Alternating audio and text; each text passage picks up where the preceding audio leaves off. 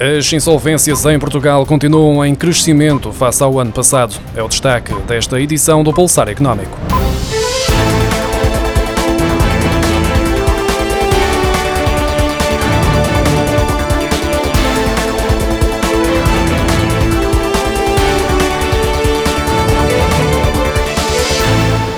Número de insolvências em Portugal registrou uma redução de 12,1% em setembro, face ao igual período do ano passado, ao descer de 612 para 538 insolvências. Contudo, até ao final dos primeiros nove meses de 2021, o acumulado ascendia a 3.717 ações de insolvência, mais 150 que em 2020, o que se traduz num aumento de 4,2%, de acordo com os dados da Iberinfarm.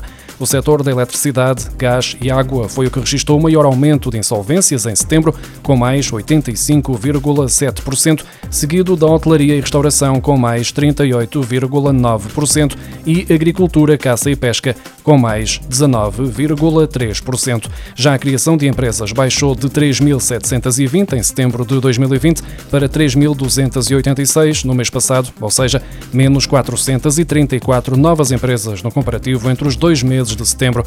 Ainda assim, no acumulado é alcançado um total de 30.604 novas empresas, mais 2.427 que nos primeiros nove meses de 2020.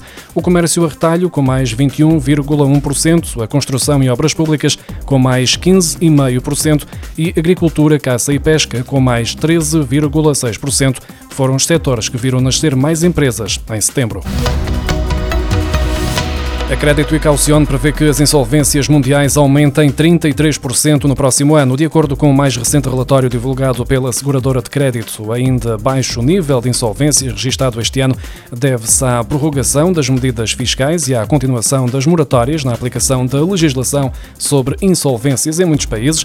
Por regiões, registra-se já um aumento na Europa em 2021, enquanto a América do Norte e a região Ásia-Pacífico ainda denotam um relativo atraso. A partir de 2022, 2022, a Crédito e Caucione prevê uma clara subida das insolvências nas três regiões devido ao fim dos estímulos fiscais e ao possível endurecimento das políticas monetárias resultante das crescentes pressões inflacionistas.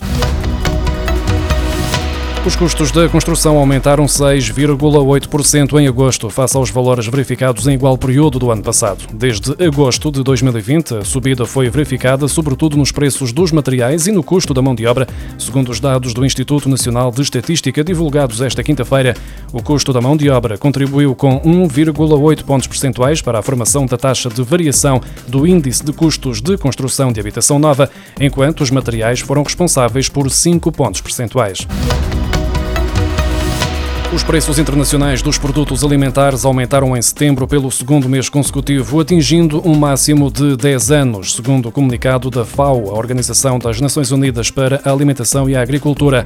Estes valores foram impulsionados por ganhos nos óleos vegetais e cereais, sendo que a FAO tinha projetado para estes últimos uma produção mundial recorde em 2021. No entanto, a Agência das Nações Unidas já disse que esta produção seria ultrapassada pela previsão de consumo. O índice de preços de Alimentos da FAO, que segue os preços internacionais dos produtos alimentares mais comercializados a nível mundial, atingiu uma média de 130 pontos no mês passado, a leitura mais alta desde setembro de 2011, segundo os dados da organização. Numa base anual, os preços subiram 32,8% em setembro. A economia portuguesa terá crescido entre 3,5% e 5,5% no terceiro trimestre deste ano e deverá terminar 2021 com um crescimento entre os 3,5% e os 4,5%, segundo as previsões do Fórum para a Competitividade. Depois de o Produto Interno Bruto para 2020 ter sido revisto em baixa, Portugal caiu uma posição e passou a ser a terceira economia europeia com a recuperação mais atrasada. Na mais recente nota de conjuntura, o Fórum para a Competitividade explica que depois do PIB de 2020 recuar 8, 7,4%, quando antes estava nos 7,6%, Portugal mostra uma recuperação apenas superior à de Espanha e Malta. Tendo em conta os setores que contribuem para estes resultados, a indústria sofreu quedas de produção agravadas pela subida dos preços da energia e pela escassez de componentes.